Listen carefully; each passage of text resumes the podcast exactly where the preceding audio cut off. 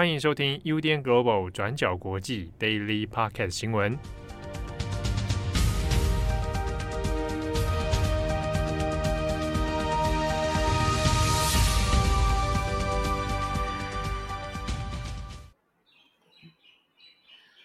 Hello，大家好，欢迎收听 UDN Global 转角国际 Daily Podcast 新闻。我是编辑慧仪，我是编辑七号。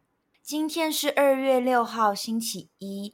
在开场的时候，七号有没有听到我背景的这个鸟叫声啊？有的，有的。好，现在确定鸟叫声是来自慧仪的背景。好，这个有可能会不会慧仪是迪士尼公主呢？啊，背后都会重名。哦、等一下就会有小鸟停在你的肩膀上。对啊，无忧无虑，一辈子不愁吃穿。好，呃，这个这因为会议是在在这个老家 录音啊，附近这个是被大自然的环境所围绕。你是在野外录音是吧？听起来那个环境音是怎样？没有啦，因为我在房间，然后外面刚好就是有对外窗，然后就有时候就会有小鸟飞过，然后就小鸟就会叫一下。小鸟就叫，而且我听到说你还会有猴子从从后面经过啊。会不会太吓人？但不要以为我真的住在很乡下的地方，没有，只不过是我们这边是一个盆地，所以我们家后面又是很靠近爬山的地方，嗯、所以有时候就会有猴子经过。好，好，我怕说我们录这一里录一录，然后猴子也旁在旁边来这个旁听啊，跟大家 say hi。好，那今天二月六号星期一，我们先来更新几则重大的国际新闻哦。第一条，我们先看一下土耳其的地震。那在台湾时间今天的上午大概九点十七分左右哦，那是土耳其的时间是凌晨四点多，发生了规模是七点八的强震。这个震央呢是位于加济安泰普省的西北方。好，那我们截至目前台湾时间录音的时候呢是两点半左右，那死伤人数目前。已经更新到三百六十人啊，那这是包括土耳其跟叙利亚合计是三百六十人，而这个死伤数字呢，后续还有可能会再往上增加。那其实灾情蛮严重的，土耳其现在已经宣布说全国会进入第四级的警戒，那也希望这个国际的各个国家呢都能够来协助哦，来救援哦。那目前我们刚刚讲到，因为有包含到叙利亚。那因为它的震央这个位置，震灾所遍及到的位置呢，也包括了叙利亚这边。那叙利亚的灾情是相对比土耳其更严重哦。我们目前已经知道的是死亡人数，呃，是比土耳其更多哦。那详细的数字因为还在更新当中。那受伤的就超过三百多人以上哦，有多处的建筑物都发生倒塌的情况。那叙利亚官方媒体呢，也有讲到说。嗯，包括在叙利亚的北部大城，像是阿勒颇，好，还有中部的城市哈马，好，现在都有看到有非常多的建筑物倒塌。那到底还有多少人受困，以及死伤的数字哦？那目前都还没有很清楚。土耳其这边呢，那也有发现至少一百三十栋的建筑物都有发生倒塌的情形。好，那因为灾情相当严重哦，后续还有什么样的更新？好，那我们会再做持续的追踪。那下一则新闻，我们来看一下关于美国跟中国的间谍气球的案件。上个礼拜我们有提到，在二月二号的时候呢，美国有正式对外证实哦，有一个中国的间谍气球，高空监测的气球呢，那进入到美国的领空。那现在呢，这个气球啊，已经在二月四号的时候被美军。派出一架 F 二十二的战机哦，把它击坠了。那这整个事情从上周到今天，其实也引发了一连串的讨论，包括说是美国内部社会舆论上面的这个讨论啊，以及中国官方的一些回应哦。那我们这边稍微的把这个事情前因后果，我们稍微整理一下哦。这一颗间谍气球哦，现在我们在美国的这个讨论里面，大部分会用“间谍气球”这个字来说明。那它本身其实就是所谓的高空气球，监测用的啊，高空气球。那中国的说法哈，并不会这样称呼。中国就是说它是一个中国民用无人飞艇。好，那这个当然在称呼上面就有一些蛮多的讯息在里面了。那是在一月二十八号的时候呢，美国就有侦测到这个气球呢，从阿留申群岛以北啊，在美国的防空区域阿拉斯加陆地的上空在移动，在漂移。啊，一月二十八号之后已经看到了。那一月三十日呢，又侦测到它漂移到了加拿大西北地区的领空，然后它的路线又一直往美国这边来接近哦。到一月三十一号。在美国的爱达荷州的北部，重新又进入到美国的领空哦。那后来，那也看到了它进入到就在靠近爱达荷州旁边的蒙大拿州。那后来就是我们看到在新闻上面已经出现的时候呢，是在蒙大拿州了。那美国官方也有证实哦，啊，那这个气球确实它已经飘了好几天。那其实呢，在一月三十一号的时候。美国总统拜登就已经知道，他已经接到这个通报，然后也听取了简报了。那在一月三十一的时候，就有在讨论要不要把它击坠。但是呢，最初的时候呢，美国官方啊，还有一些军方高层的讨论是认为说，因为第一时间还没有掌握说这个气球上面到底有没有载其他东西，哦，没有载一些不明物体，或者是等等可能造成安全风险的东西哦，在厘清之前呢，不应该贸然的把它击坠。再来就是考量到说，如果把它击坠的话，哈，担心它的碎片啊，爆炸的之后的碎片掉落到地面上，那有可能会伤害到一般的民众哈，或者是住房等等。所以呢，要不要把它打下来这件事情，其实要很多的考量。但是在最后是在二月四号的时候呢，那确定都是已经出动了 F 二十二的战机哦，成功的把这个气球给击坠。好，那虽然说在集罪之后呢，那美国官方其实并没有第一时间宣布，它是隔天之后，那在正式的对外公开啊，但是在公开的同时呢，其实也有讨论到这一个要把这个气球打下来这件事情，的确它有涉及到非常多技术上的问题哦，比如说，因为它气球漂浮到一定的高度之后啊，那即便是派出战机，也未必能够直接把它打下来。过去美军呢有曾经发生过是要把一个气象气球击坠的一个任务，好，那这个击坠任务里面呢，其实有涉及了非常多发的这个飞弹哦。那虽然把气球击中了，但是它也漂浮了将近五到六天的时间才成功的坠落哦。那这一次呢，算是在针对这一个高空气球，这个间谍气球执行任务上是蛮顺利的哦。他后来就马上顺利的把这个气球给击落了。好，但是关于这个气球的这一件事情，引发了美国跟中国两边的一个紧张哦。包括说，在这个事件发生的期间呢，本来美国国务卿布林肯他要去访问中国啊，要访问北京，在二月五号的时候这样的一个行程哦，但是就临时取消了。啊，那布林肯就有说，那取消原因当然就是因为这个气球关系哦。他认为说。中国现在释放这个气球啊，针对美国而来，那是不能接受的，而且是不负责任的行为。那所以呢，他这个行程就先暂时取消。目前可能现在已经知道是说，也许行程是要往后延啊，延后。但什么时候再举行啊？目前还不知道。那中国官方呢，从这个气球被美军公开之后，他的回应方式呢是说，这个并不是一个间谍使用啊，并不是又为了情搜，它是一个民用的无人飞艇。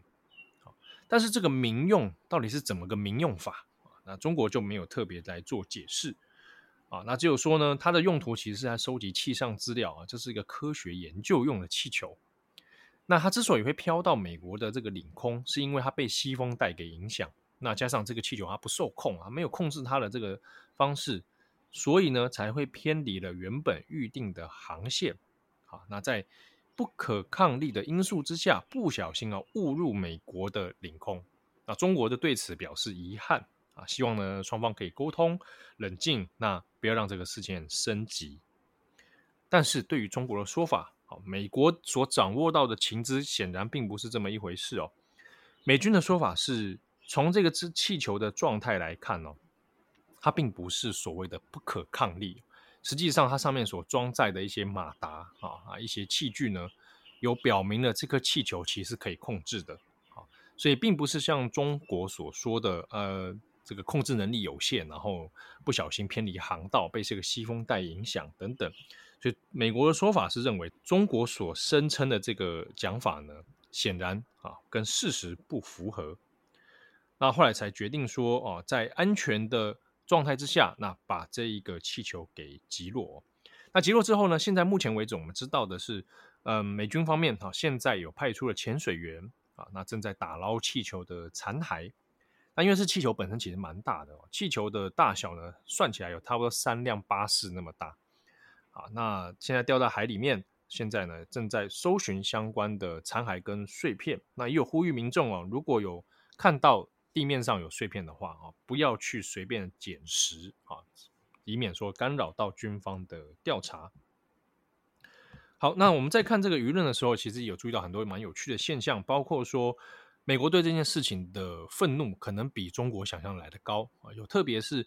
当美国的民众直接用肉眼就可以辨识到这个高空气球的时候，那引发的效应啊，那可能跟先前大家预测的不太一样哦。就是美国民众的确蛮生气的啊，甚至引发了很多的讨论。那也有人在比较说，这个很像以前啊，在冷战时期的时候，美苏之间啊，当美国看到苏联的这个相关监测的就装备的时候呢，的确会引发很多的恐惧。所以之中有人在讨论，在美国这一次的舆论里面，似乎对于这个高空气球的确反弹是相当的强烈的。那以至于到后来这个击坠气球的时候，我们可以看到那些侧录影片，有民众也有都目击到这个场景哦，那甚至是高声的来欢呼啊。那在 Twitter 啊，在新闻讨论上面啊，也可以看到美国民众对这件事情难以接受，都说应该要采取一些行动啊，比如说赶快把它击坠啊，好，那应该给予。这个中国一点这个强硬的回应啊，等等哦。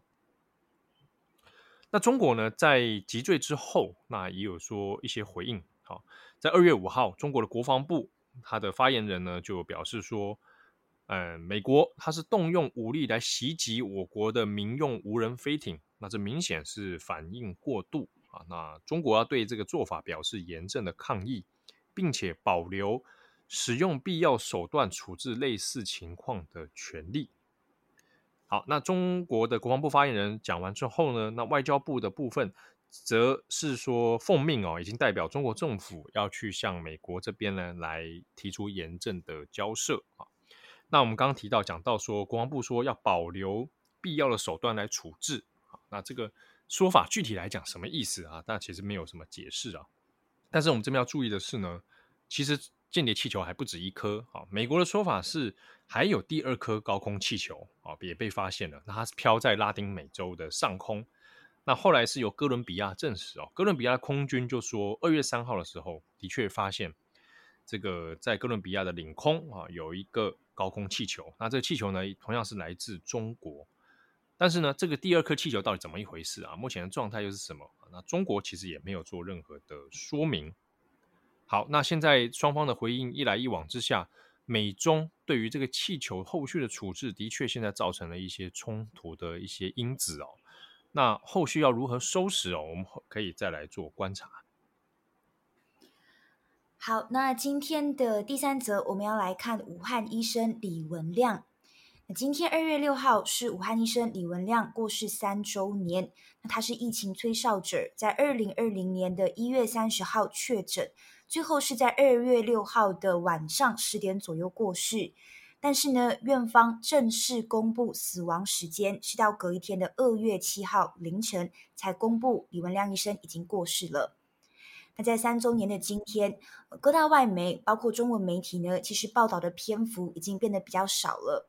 但是在这几天，像是在美国的加州华盛顿，其实有举办了纪念李文亮医生的活动。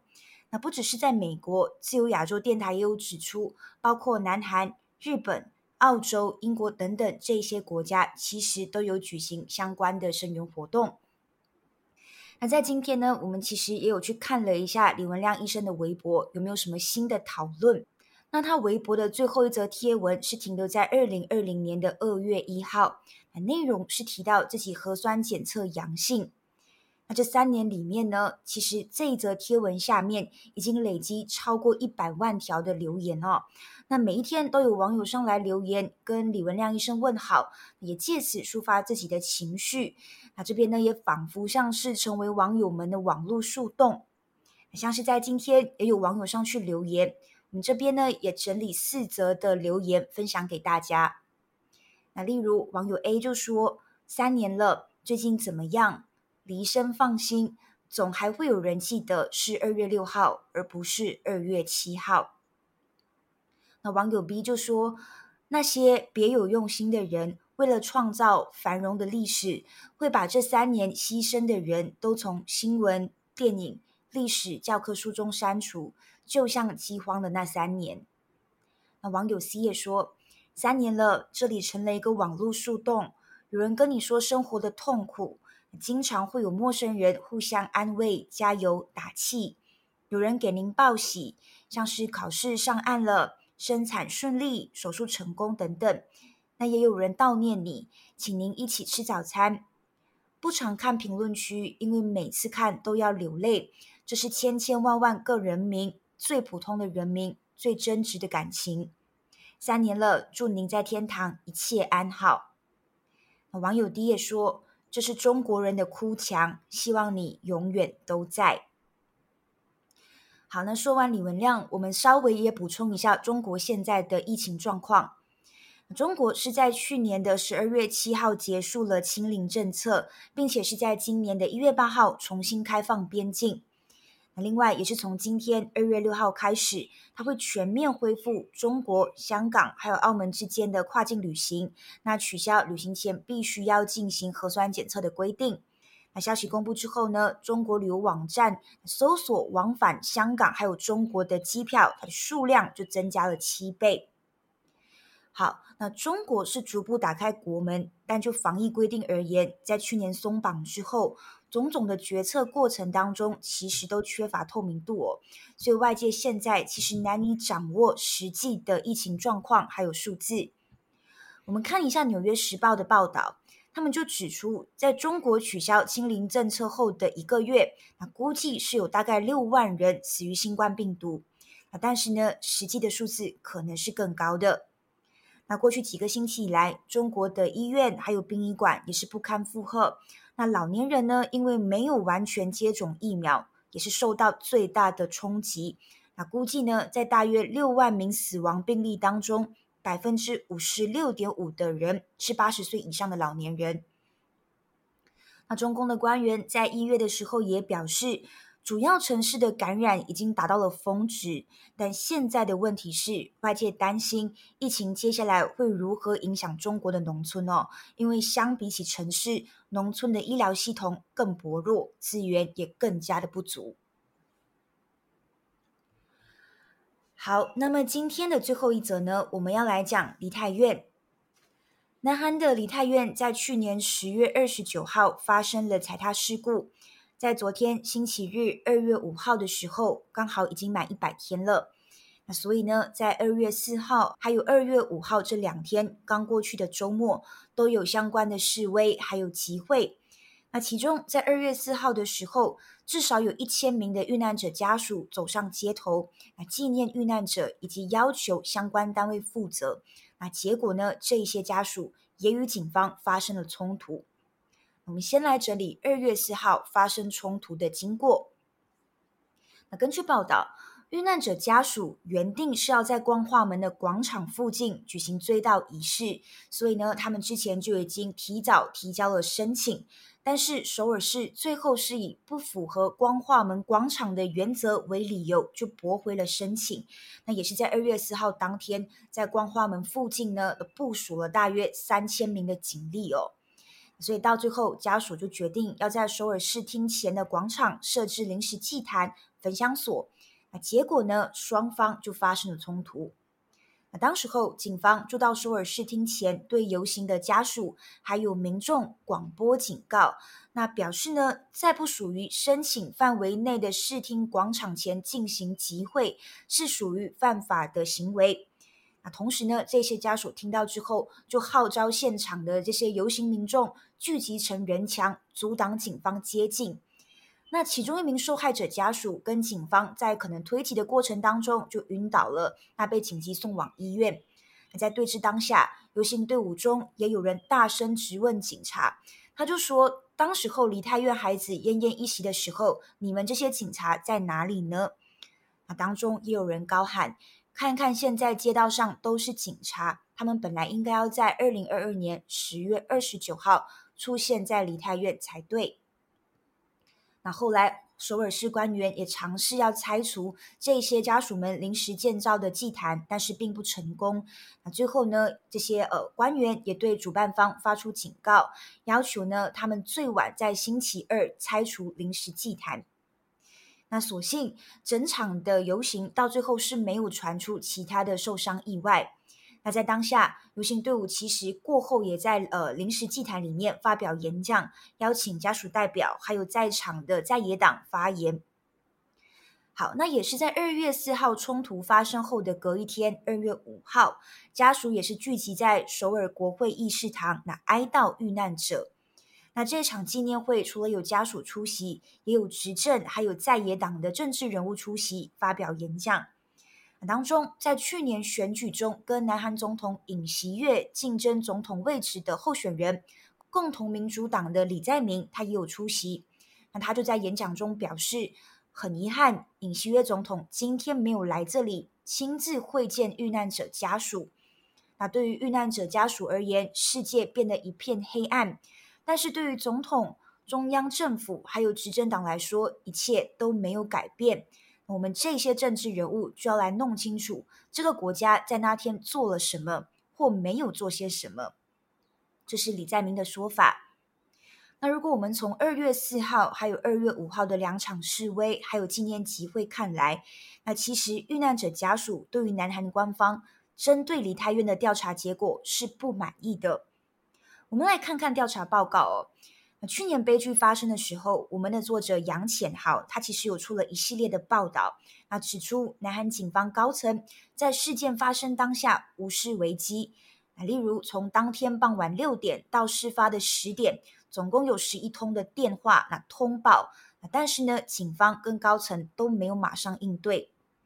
对此呢，在事后，南韩警察部也成立了这个调查小组，调查了五百四十八个人，那分析大概一百八十个呃监视器里面的画面，还有社交媒体或者是新闻的相关影片，那最后在一月十三号公布了调查报告，那指责地方政府跟应急服务单位应对不力，那一共起诉了十七名公务人员。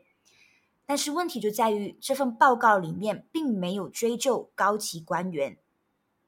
负责调查的部长就指出，地方政府、警察、消防部门，还有呃这些地铁官员，都是有法律责任预防还有应对灾害的人。但是部长就表示，这当中很难确定高级官员，包括首尔市长吴世勋。国家警察厅长尹锡根，还有行政安全部长李祥敏有没有直接的责任？那这些高级官员是谁？我们来看，在事发当晚，国家警察厅长尹锡根因为去露营没有接到电话，所以是成为警察厅最后一位掌握状况的人物。而行政部长李祥敏，他是遭受最严重的抨击哦，因为他在惨案之后还公开表示。就算事先配置好警消人力，问题也不会解决。那所以这份报告公布之后，是引起遇难者家属还有南韩民众批评，那认为报告没有追究高级官员，那根本就是断尾求生。那其中一位遇难者还表示，他希望所有指挥的官员都要负责。他表示，甚至是总统都应该要承担起责任。好，那这大概是梨泰院惨案一百天后的后续。那目前呢，韩国检方也还在进行追加调查，那不排除可能会对行政安全部长李祥敏，还有国家警察厅长尹锡根的不移送决定要求重启调查。好，那以上是今天的 Daily Podcast 新闻。那节目的最后，来跟大家分享一下好了。周末的时候是那个台北国际书展。嗯，然后呢，呃，这次有一样有在路上啊，被 被听友转角国际的听友有逮到，你居然用 逮到？呃，是因为我有点吓到，因为比我们比较少在转角国际上露脸。哦，是，所以对啊，不像另外一个节目嘛，另外一个节目比较常露脸，被发现的机会比较高一点，转角应该比较少。那这边分享几个印象很深刻的听友，有一位他有跟我强调，他从他问我说：“你记不记得？”他说：“七号，你记得吗？你们有一次办在咖啡厅的一场讲座，那时候我才高中而已。天哪，那时候我还没入职哎，你还没，你都还不在耶。对啊，那个时候，那个时候郑红还很瘦嘞。那个那个讲座，他当时是唯一一个高中生，因为我印象很深刻。我们有问大家来的人的身份，他是唯一一个高中生。那他现在已经大四，要准备毕业了，好感人哦！Oh my god！然后他就说，他就是后来在念你的母校啦，跟你一样的母校，跟跟慧仪同样的母校。嗯、那现在准备在考虑说，哎，之后是要考研究所，还是要工作，还是要留学，怎么样？对，那就遇到他非常热情啊！谢谢谢谢这位听友，因为从高中听到大学都要毕业，就是感觉时光过得非常快。那还有一位听友呢，他是说他不好意思跟我打招呼，但他透过留言，他就说他有瞄到啊，说 在书展看到七号在喝麦香红茶，他 不好意思上前打招呼，那就是谢谢我们这样。那他最后问说，请问是不是很喜欢喝？麦香红茶啊，不，并不是啊，只是因为刚好那些贩卖机都已经卖光光了，只剩下麦香红茶可以喝。好，这是另外一个听友了。然后呢，呃，我有遇到一个听友，我自己蛮讶异的，他是他本身就是作家，叫做谢嘉欣。那他蛮有名的一个作品，之前也有得奖，就是我的黑手父亲啊。他本身其实是原本他社会所的论文改在改写的。就谈到他这个一这个父亲这一辈啊，他们从这个工人啊，就所谓的黑手啊，那怎么样一路这样人生辗转？我的黑手父亲的作者啊，呃，无意间他也是吓到了他，因为他从来不知道七号长什么样子。刚好我们在一个场合碰到共同朋友，然后才惊讶说：“哈，你是七号？”大家对你的想象不知道是什么样子，中年大叔。他也说这跟我想的不一样，我心里想你到底到底到底在想什么？对，那这边也推荐谢嘉欣的这一本书哦，《我的黑手父亲》，因为之前二零二一年的时候有得奖哦，所以推荐给大家。好，以上大概是在书展的简单的见闻啦。啊，元宵节也过了，没办法跟大家拜年了。啊、呃，没关系，我们硬硬来拜。哎，不行嘛，就 就过了。也是祝大家 这个。在过完年后也能够事事顺利、健康平安。好，我是编辑七号，我是编辑慧仪，我们下次见喽，拜拜，拜拜。感谢你的收听。如果想知道更多资讯，请上网搜寻 UDN Global 转角国际。